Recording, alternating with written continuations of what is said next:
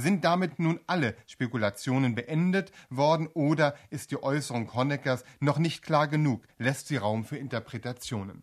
Das ist natürlich die entscheidende Frage, wobei wir zunächst sagen, dass diese öffentliche Ankündigung des DDR-Staatsratsvorsitzenden und SED-Generalsekretärs Honecker über den vollständigen Abbau der Selbstschussanlagen an der innerdeutschen Grenze zu begrüßen ist.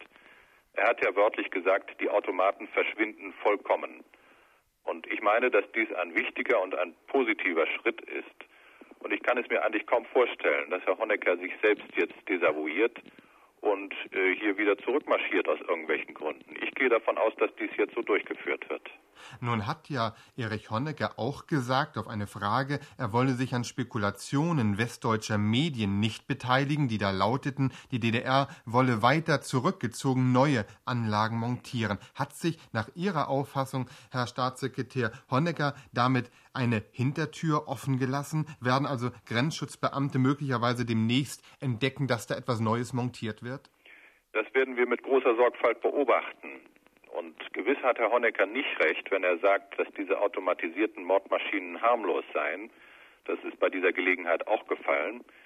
Sie waren und sie sind eine schwere Belastung des innerdeutschen Verhältnisses, bis die letzte von ihnen verschwunden ist. Sie sind schlechthin menschenrechtswidrig, so muss man das, glaube ich, formulieren. Und ihr vollständiger Abbau würde die Grenze durch Deutschland gewiss nicht normalisieren. Sie bleibt auch dann noch schlimm genug. Sie wird in Zukunft auch wie bisher die Freizügigkeit in Deutschland verhindern. Und im Übrigen widerspricht sie natürlich der von der DDR ratifizierten internationalen Konvention über zivile und politische Rechte, in deren Artikel 12 Absatz 2 lautet, es steht jedem frei, jedes Land auch sein eigenes zu verlassen. Das ist geltendes Recht in der DDR und dem wird auch morgen diese Grenze entgegenstehen. Es wird nun allerdings darauf ankommen, dass dieser Ankündigung auch Taten folgen.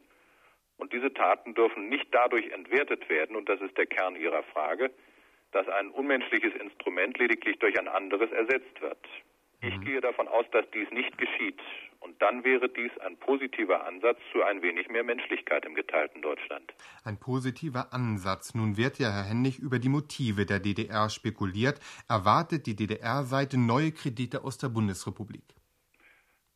Das sollte sie in diesem Zusammenhang nicht tun, denn wir haben ja einen Kredit gewährt und zunächst einmal muss die Wertung dieser Gegenseitigkeit insofern abgeschlossen werden, sodass ich hier nicht zukünftige Dinge mit hinein ins Spiel bringen möchte. Äh, wenn Sie nach den Motiven fragen, liegen die, glaube ich, eher darin, dass Herr Honecker selber wohl das Gefühl hat, dass die Interessen, die weltweiten Interessen der DDR einen solchen Schritt erfordern. Er liegt im Interesse der DDR, denn diese automatisierten Tötungsmaschinen haben das Renommee dieses Staates in Deutschland doch erheblich belastet.